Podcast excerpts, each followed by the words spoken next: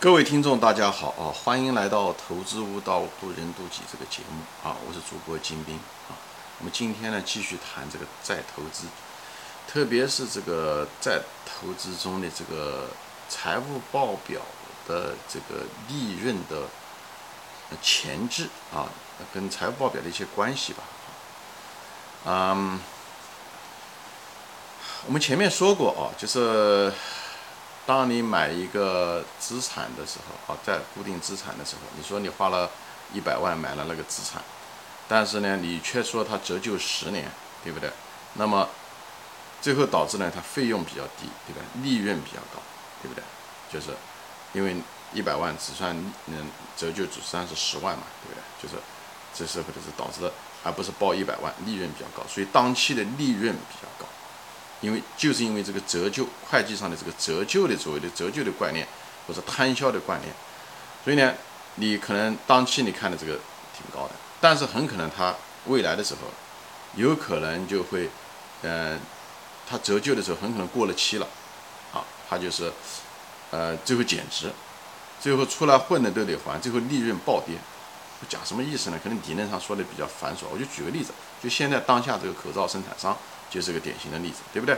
一个口罩生产商，嗯，他买了一个，大家疫情的原因，大家都，把二月份的时候，大家都去买这个口罩机，很可能口罩机又贵，比方说，我也不懂多少钱啊，比方说五十万，嗯，一一台，以后呢，你在你做了这一个季度的口罩，对不对？做了三个月的口罩，那么他说这个五十万，那么按照折旧的时候，那么每年是百分之十，对不对？那么呃，那应该是五万，对不对？那是只有一个季度，那么可能就是两万五千块钱，对吧？四分之一，两万五千。他说这个当期这个季度的费用是两万五千块钱的费用啊，就关于这个呃口罩机两万五千块钱费用。这样的话，你的利润会多。你那时候没有报五十万块钱，你只报了两万五千块钱的费用，你利润高。但是呢，下个季度的时候呢，啊，因为需求的原因，对不对？大家都生产口罩机或者疫情减少，突然之间口罩卖不出去了。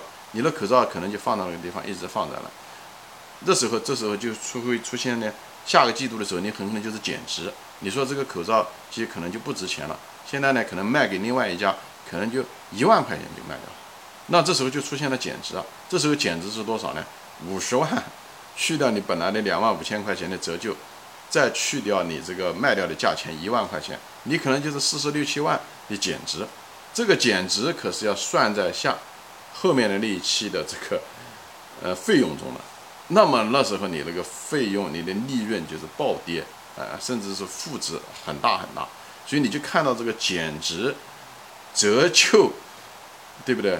这个给这个利润的冲击有多大，在经营中。所以做一个分析的时候，你一定要一，你作为一个投资者，你一定要意识到这个折旧的对费用的隐藏作用。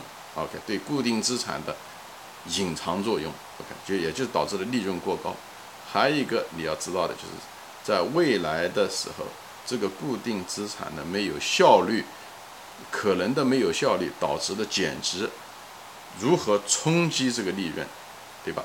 因为为什么利润很重要呢？说过了，这个利润直接涉及到估值，通过市盈率放大变成一个估值，所以呢，大家都眼睛都盯着这个利润的这个数字，所以呢，你一定要知道。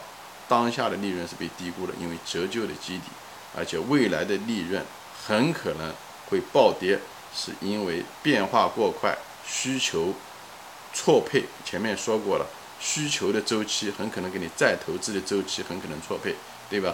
这个口罩商就是个非常典型的一个例子，对不对？需求的周期只有三个月就完了，没了。你的再投资的时候，你刚刚把设备买回来，你认花了五十万买了。刚刚到了这个厂房，很可能一个星期以后，你这个机器就没用了。这个就是你所谓的再投资和需求周期，因为投资它有个周期啊。像这个口罩机还好一点，你买来就可以用；有的还得建厂房、买地、建厂房、安装设备、培训员工，这周期更长。周期越长，需求周期的风险就会更大。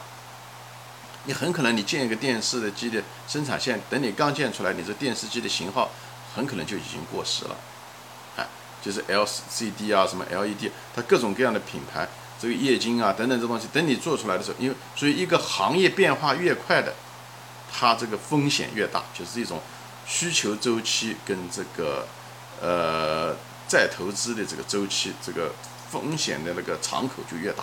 所以对这些企业要非常非常小心。为什么？因为一旦错配，就会导致资产减值，因为没用了，过时了。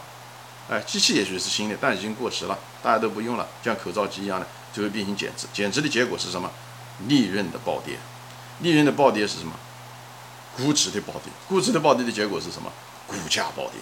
所以这个整个逻辑，所以作为一个价值投资者，我们一定要对折旧的概念啊，需求的周期，再投资，哎，减值。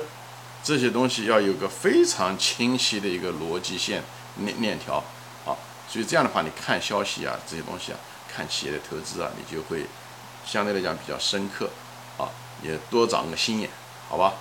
行，今天呢就说到这里啊，嗯，谢谢大家收听啊，我们下次再见，欢迎转发。